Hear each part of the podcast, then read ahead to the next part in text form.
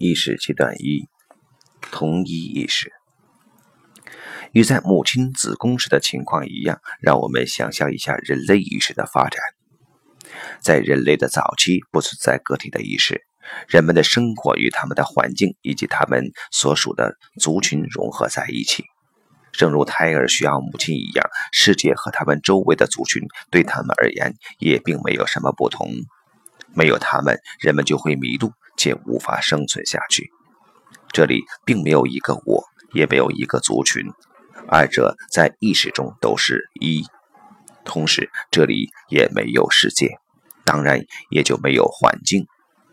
所以，除了这种意识以外，也没有别的意识存在。这即是说，单独的个体感觉自己是整体的一部分的说法都是不适当的，因为这种说法是以整体与它的各个部分之间仍然存在着分别为前提的。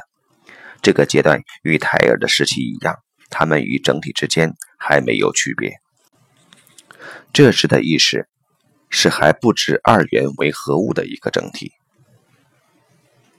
当然，这是一种类型学意义上的描述，而非历史性的描述。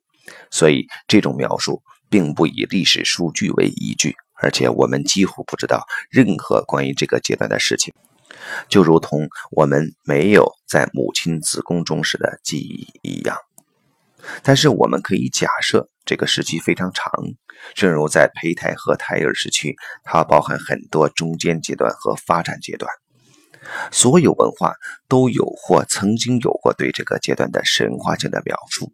通过这些神话性的描述，这一阶段得以在人类过渡到下一个阶段很长时间以后，仍然保存在人类的记忆里。犹太教和基督教关于人被逐出天堂的传说，希腊、日耳曼、非洲以及印度的有关人类起源的神话，都描述了这个意识的最初阶段。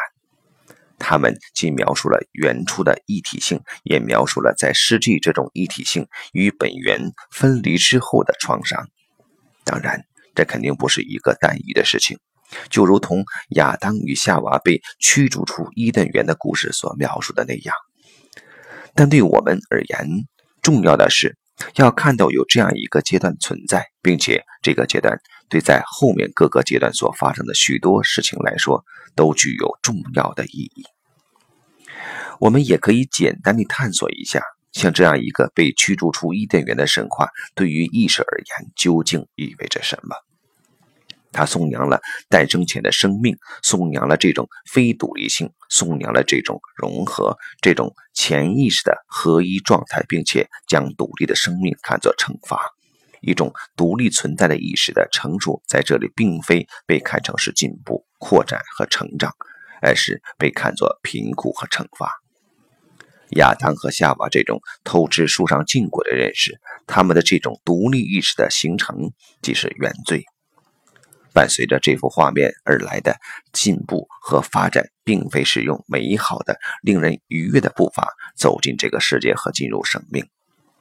这样的世界和生命总是带给我们越来越深入的奇异般的体验，并引领我们进入存在的神秘与不可测之中，而是总让我们感到要必然的服务于一个唯一的目的——回到伊甸园。这种趋势不仅描述了犹太教和基督教起源神话的特点，而且也描述了其他大部分起源神话的特点。这里没有对于未来的想象，而只有对于本源的想象。所以，除了回归到本源以外，不可能还会有任何其他形式的发展存在。即使说，这种向后倒退的思想，这种对于那美好的旧时代的怀念，已经具备了一种在很早以前就已奠定的非常好的基础。